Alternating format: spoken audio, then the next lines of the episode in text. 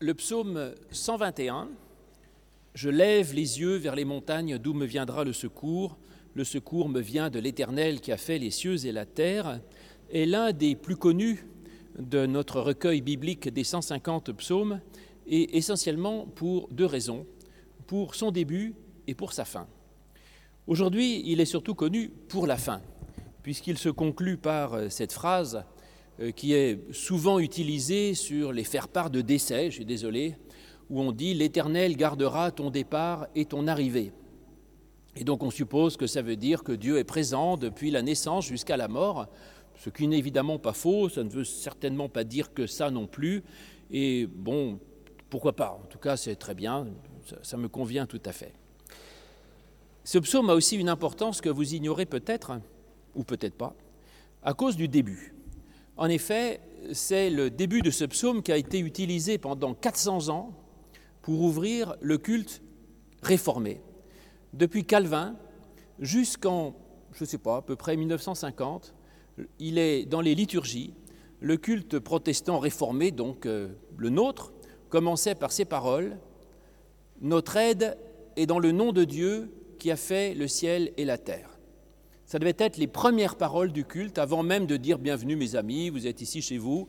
Notre aide est dans le nom de Dieu qui a fait le ciel et la terre. C'était comme ça, Calvin avait institué ça, et c'est resté, je vous dis, jusqu'à peu près la guerre de 40, et depuis ça a été remplacé par la parole que nous utilisons d'habitude, qui est La grâce et la paix vous sont données de la part de Dieu notre Père et de Jésus-Christ notre Seigneur. C'est très bien aussi. Mais en tout cas, cette, ouverture du culte, que nous devrions peut-être remettre en honneur, était à la fois magnifique, parce que c'est à la fois une, confession de foi et une image de la grâce. En effet, euh, confession de foi, parce que cela veut dire que pour euh, rechercher et rencontrer ce Dieu que l'on cherche pendant le culte, il faut euh, d'abord le comprendre comme celui qui est le créateur, c'est-à-dire à, l'origine de tout, qui est la source de tout bienfait, la source de la vie, la source de notre être et de notre plus-être, pourrais-je dire.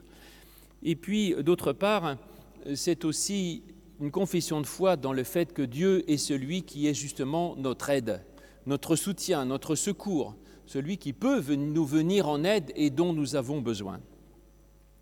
Et puis c'est aussi une image de la grâce, parce que le, culte ne commence pas en disant que Dieu vous soit en aide, comme si c'était un vœu, un souhait, un désir, mais c'est une affirmation.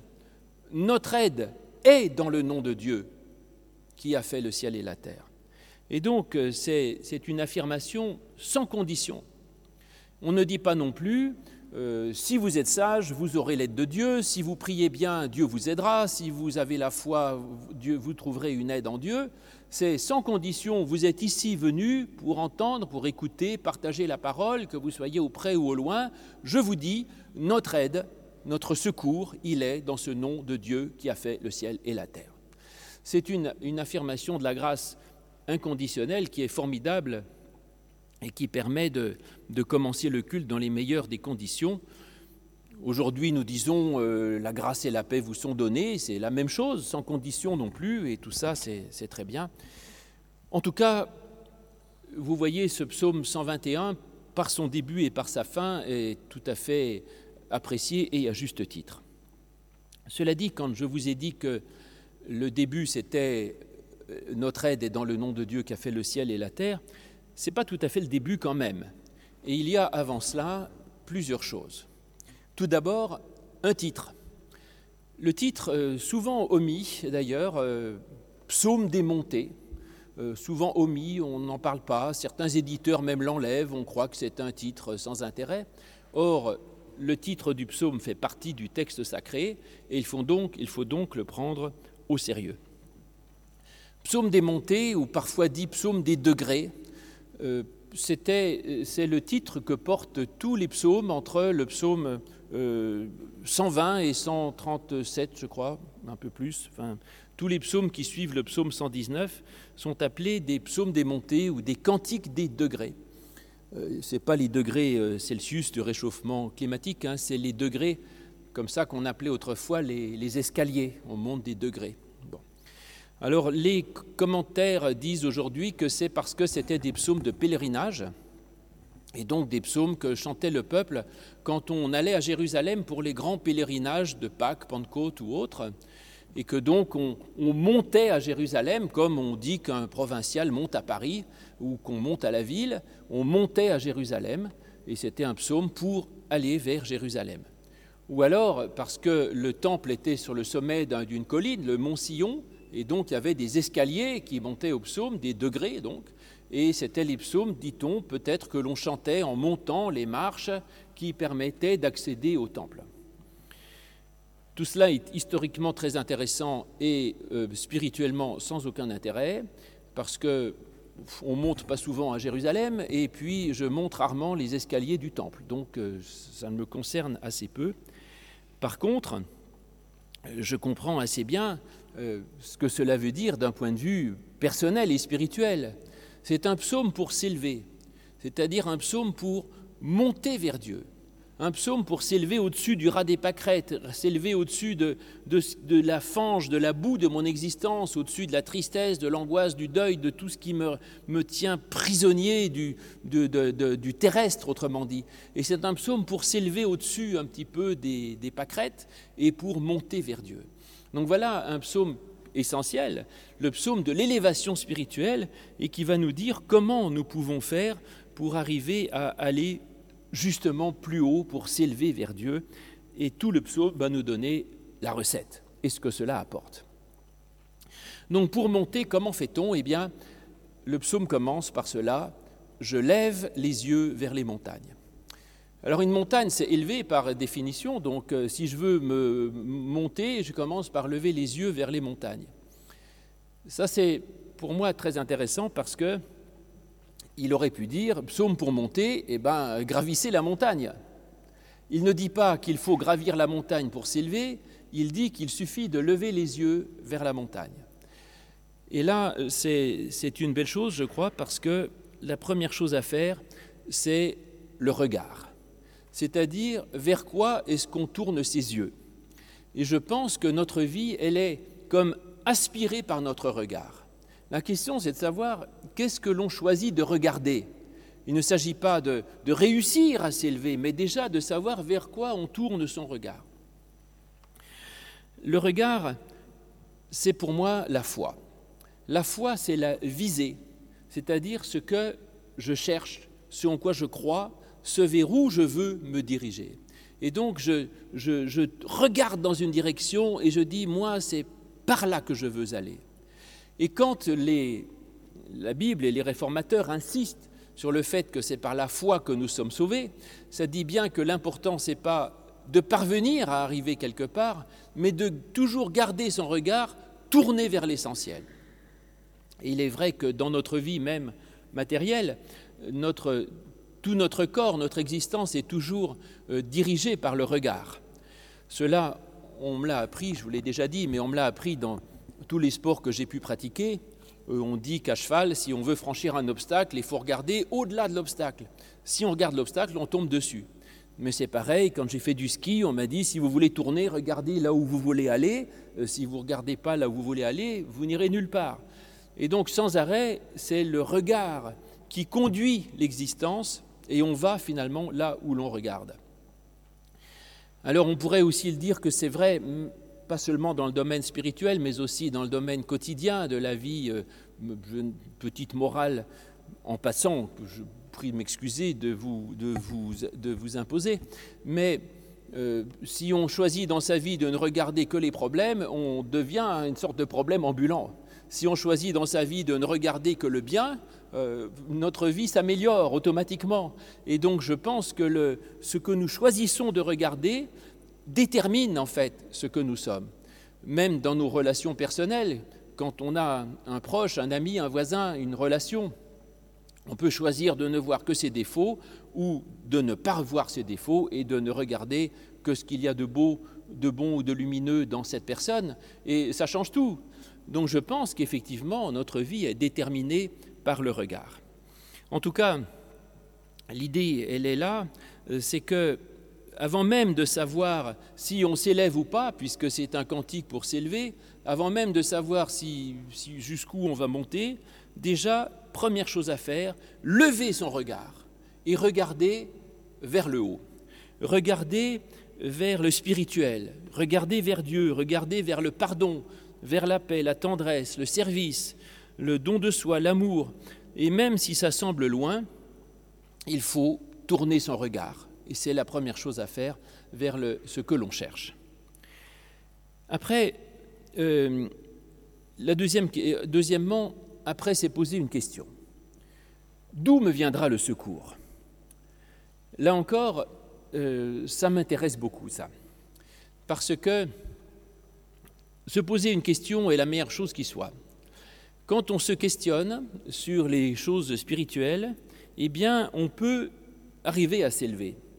Rien n'est pire que ceux qui ne se posent aucune question ou qui sont campés dans des certitudes intégristes ou autres, ou qui disent moi ce n'est pas mes questions, je ne réfléchis pas, je reste là où j'en suis, je ne bouge pas. Déjà, se questionner est la chose la plus essentielle qui soit. Et donc il s'agit d'être capable de se remettre en cause, sinon on reste sur place. Et l'humain, s'il veut s'élever, doit être capable à un moment donné même de quitter là où il est. Euh, s'il ne remet pas en cause là où il est, euh, c'est qu'il s'élèvera jamais, il restera les pieds dans la boue, là où il est, sans bouger. Et donc, je me remets en question et je me pose cette question essentielle, qu'est-ce qui va me sauver dans la vie? Alors, qu'est-ce qui va me sauver? Ça, c'est une question compliquée, la question du secours, du salut. Je vous l'ai dit, dans la liturgie réformée, euh, on utilisait un terme plus courant, peut-être plus facile à intégrer pour nous, notre aide. Qu'est-ce qui sera pour moi une aide?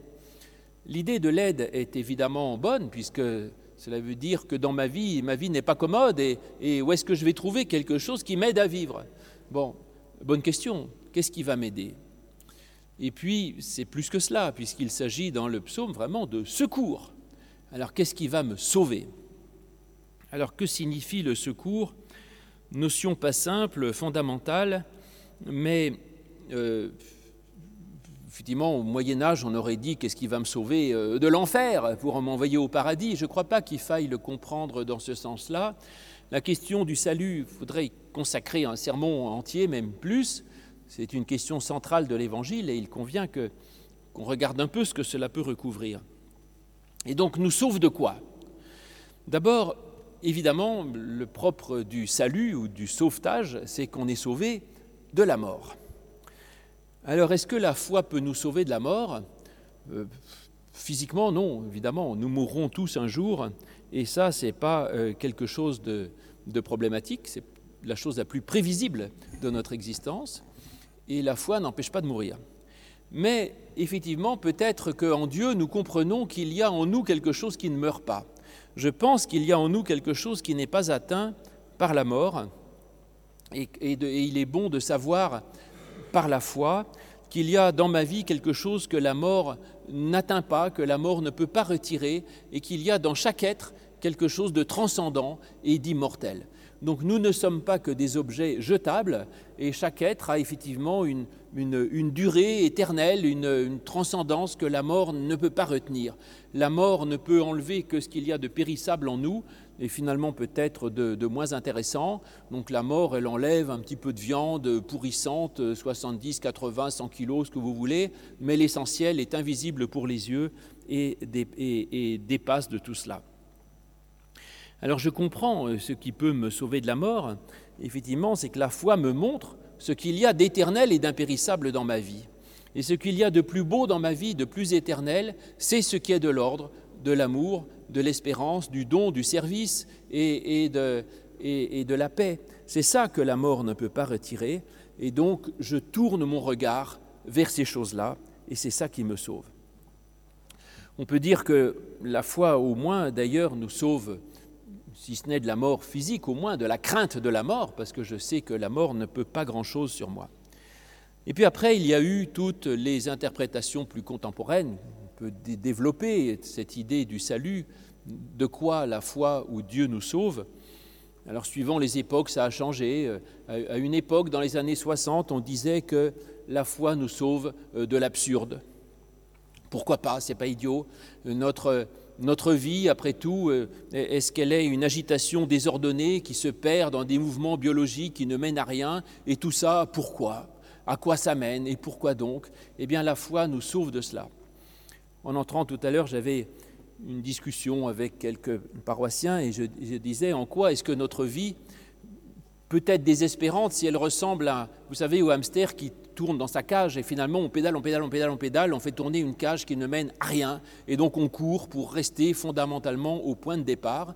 Eh bien, dans la foi, cela nous sauve de cette cage de hamster et nous montre que notre foi peut nous mener quelque part, peut avoir un sens, peut avoir un but et peut euh, ne, pas être une chose purement absurde. Donc la foi nous sauve du découragement, de, de, l'angoisse, ça nous sauve de la finitude, ça nous sauve de, la, de la vacuité totalement du sens. Et aujourd'hui, peut-être qu'on dirait que la foi nous sauve surtout de la peur. Euh, je tous les médias et tout le monde entretient la peur, l'angoisse sur l'avenir, le réchauffement, les guerres, les machins, les trucs, etc. Eh bien, la foi nous sauve de la peur parce que j'ai confiance. J'ai confiance d'abord en Dieu, le monde n'est pas euh, laissé à lui-même. Et d'autre part, j'ai confiance que quelle que soit la situation, euh, il y aura toujours de la vie et de la joie possible, de l'amour possible, et donc que la vie puisse valoir d'être vécue quelle que soit la, situation euh, politique, économique ou écologique. Et donc après, alors de quoi Dieu nous sauve? Je ne peux pas aller plus loin. Chacun, c'est à chacun de dire de quoi il a besoin d'être sauvé. Euh, chacun peut le dire, peut-être du deuil, de la tristesse, de la peur, de l'absurde, de la haine, du manque d'espérance, de la solitude. je, ne sais pas. Chacun doit s'injecter dans ce psaume pour savoir euh, de quoi il a besoin d'être aidé. Mais l'important, c'est déjà de se dire j'ai besoin d'être aidé. D'où me viendra le secours? C'est la meilleure des questions. Euh, celui qui ne cherche pas de l'aide ne trouvera pas de l'aide. Et être capable de dire j'ai besoin qu'on m'aide, j'ai besoin de secours, qu'est-ce qui va me sauver? C'est le point de départ qui débloque toute une vie, pourrais-je dire, et qui permet de, trouver quelque chose. Et là, c'est, je trouve, une, une, chose absolument géniale dans ce psaume et une grande trouvaille de la pensée juive, justement de mettre le secours possible non pas dans une affirmation, mais dans une question. C'est-à-dire, tout part du, questionnement. Les sectes font le contraire, elles ne, ne, posent aucune question, elles donnent les réponses avant même qu'on pose les questions. Les intégristes n'ont pas de questions, ils n'ont que des réponses. Le psaume commence par une question. Alors après, la question c'est je lève les yeux vers les montagnes, d'où me viendra le secours? Et donc, que sont exactement ces montagnes sur lesquelles je me questionne. Là, euh, il y a différentes solutions, je vous les livre toutes. Je, je euh, c'est pas l'une ou l'autre, elles sont toutes valables en même temps. Parce que ces montagnes peuvent être d'abord des montagnes euh, matérielles. Je lève mes yeux vers les montagnes, est-ce que c'est de là que me viendra le secours? Réponse non, le secours il viendra de Dieu, d'aucune montagne, quelle qu'elle soit. C'est-à-dire que ces montagnes matérielles peuvent être les montagnes euh, matérielles que nous essayons de gravir, je dirais, de la réussite professionnelle, de l'échelle sociale, de la richesse matérielle, de la reconnaissance des autres ou de je ne sais quoi, et des montagnes d'or ou d'argent, de pouvoir, de succès, je ne sais quoi. Et donc, je lève les yeux vers les montagnes et tout ça, je me dis, est-ce que ça va me porter secours? Réponse non, ça ne m'apportera rien du tout. Parce que ce succès que j'ai là aujourd'hui, demain ne sera pas là. Et le diplôme que j'ai eu quand j'avais 20 ans, euh, quand j'en ai 90, à quoi me sert-il? À rien. Et quand je meurs, encore moins. Et donc je lève les yeux vers toutes ces montagnes vers lesquelles j'ai passé mon temps à vouloir m'élever, et je me dis d'où viendra me le secours? Eh bien, pas de là il me viendra d'ailleurs de l'Éternel. Autre interprétation, c'est euh, je lève les yeux vers les montagnes, et ces montagnes peuvent être des montagnes de difficultés, des obstacles, des problèmes. Et je lève les yeux vers tout ce qui me semble des, montagnes de, soucis. Et je me dis, mais d'où me viendra le secours devant cette montagne qui me semble infranchissable? Et du coup, je lève les yeux vers ces montagnes négatives, terribles, et je découvre que, en fait, celui qui peut m'aider à dépasser ces montagnes, c'est Dieu lui-même. Ces montagnes obstacles, on les trouve dans début d'Ésaïe 40, quand on dit euh, euh, mon peuple, euh, que toute montagne soit abaissée, que toute colline soit arasée, toute vallée comblée, et donc rechercher la, pour préparer les chemins du Seigneur, eh bien c'est qu'il y a des obstacles entre moi et le salut, entre moi et Dieu. Et donc quand je vois ces montagnes, je comprends que le seul en qui je puisse trouver de l'aide, c'est dans ce Dieu dont nous allons parler tout à l'heure. Et puis enfin, autre solution encore, euh, c'est non pas une question à ce moment-là, parce qu'il n'y a pas de ponctuation dans le texte hébreu, donc on ne sait pas. Est-ce que c'est je lève les yeux vers les montagnes, pour l'interrogation, d'où me viendra le secours? Ben, Pas de là. Non, ça peut être je lève mes yeux vers les montagnes, et c'est de là que me viendra le secours. Pourquoi? Parce que la montagne peut être aussi le lieu de la révélation. Et souvent dans la Bible, c'est sur la montagne que Dieu se révèle, sur le mont Sinaï, le mont Horeb avec le, avec le buisson ardent, sur la montagne des béatitudes, la montagne de la transfiguration ou le mont Golgotha de la crucifixion du Christ. La montagne peut être le lieu de la révélation de Dieu. Et donc je lève les yeux vers la montagne de Dieu vers la montagne de la révélation, vers la parole, vers, le Christ lui-même. Et je dis, eh bien oui, c'est là que me viendra le secours, depuis le lieu de la révélation. Parce que c'est par cette révélation que je peux découvrir l'Éternel qui a fait le ciel et la terre, donc ce Dieu qui, lui, peut me sauver. Alors vous disais-je, laquelle de ces trois solutions est la bonne? Eh bien, les trois en même temps, n'est-ce pas? Les, trois en même temps. En tout cas, l'important, c'est de lever les yeux, quoi qu'il en soit, et de regarder plus loin que le bout de ses chaussures et au-delà de soi-même. Et quand on lève les yeux, on peut comprendre enfin cette profession de foi formidable. Euh, je lève les yeux vers la montagne, d'où me viendra le secours. Le secours me vient de l'Éternel qui a fait les cieux et la terre. Alors là, euh, deux façons de le lire. Soit tel quel, de dire Dieu je me tourne vers le Dieu créateur.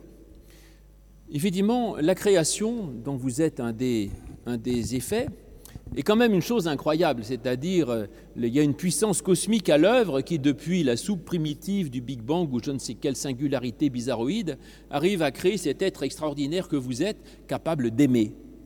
Et donc il y a là une puissance créatrice qui, en quelques milliards d'années, a réussi à créer quelque chose d'incroyable.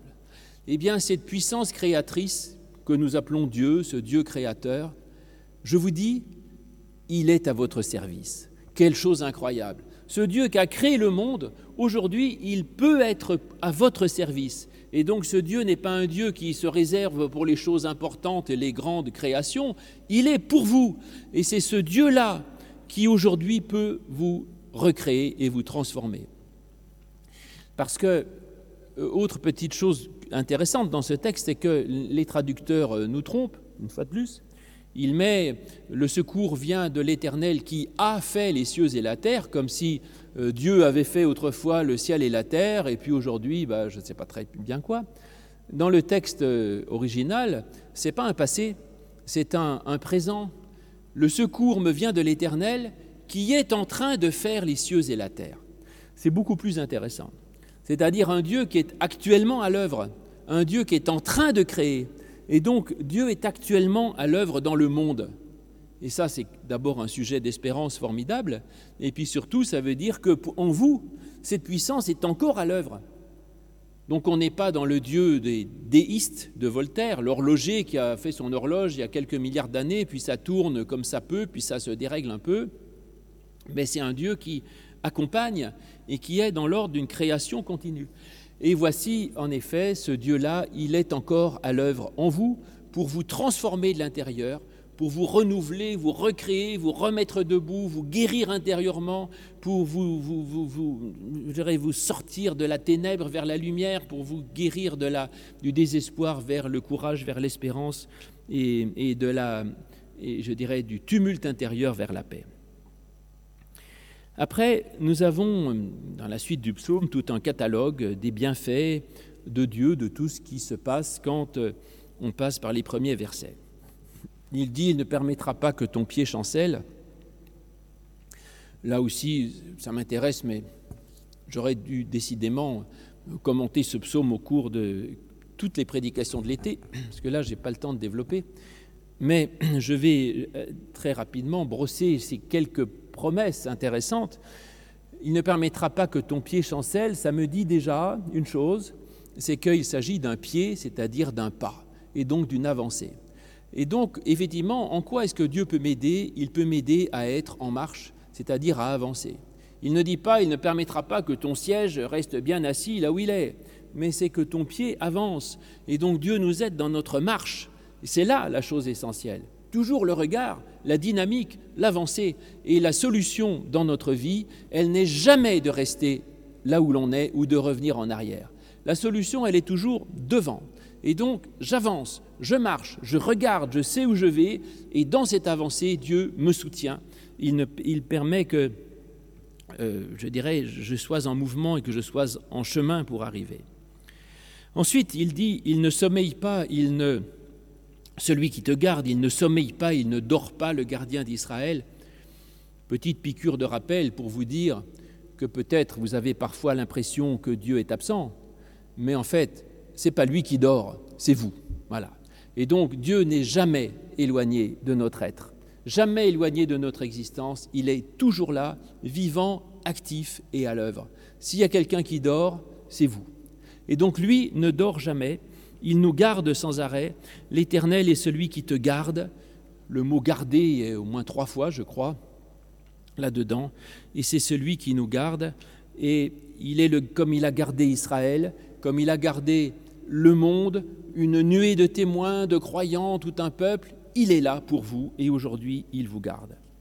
Et il est à la fois, nous dit le texte, une ombre à ta main droite, et il est, euh, pendant la nuit, la, lune ne pourra te frapper, ni le soleil pendant le jour. Ça veut dire que quel que soit votre problème, Dieu est la panacée. La nuit, on a peur du noir, eh bien, Dieu est pour nous lumière. Le jour, je peux être brûlé par le soleil, Dieu est pour moi une ombre. Ça, c'est incroyable. Dieu est à la fois celui qui fortifie celui qui est le plus faible et celui qui va assagir celui qui est trop impétueux. C'est celui qui va donner des questions à celui qui ne s'en pose pas assez et qui va donner des, réponses rassurantes à celui qui s'en pose trop. Dans tous les cas, effectivement, le, le Dieu est toujours ce dont nous avons besoin et il permet de donner à chacun ce dont il a besoin au moment où il a besoin. Le psaume continue en disant L'Éternel te gardera de tout mal.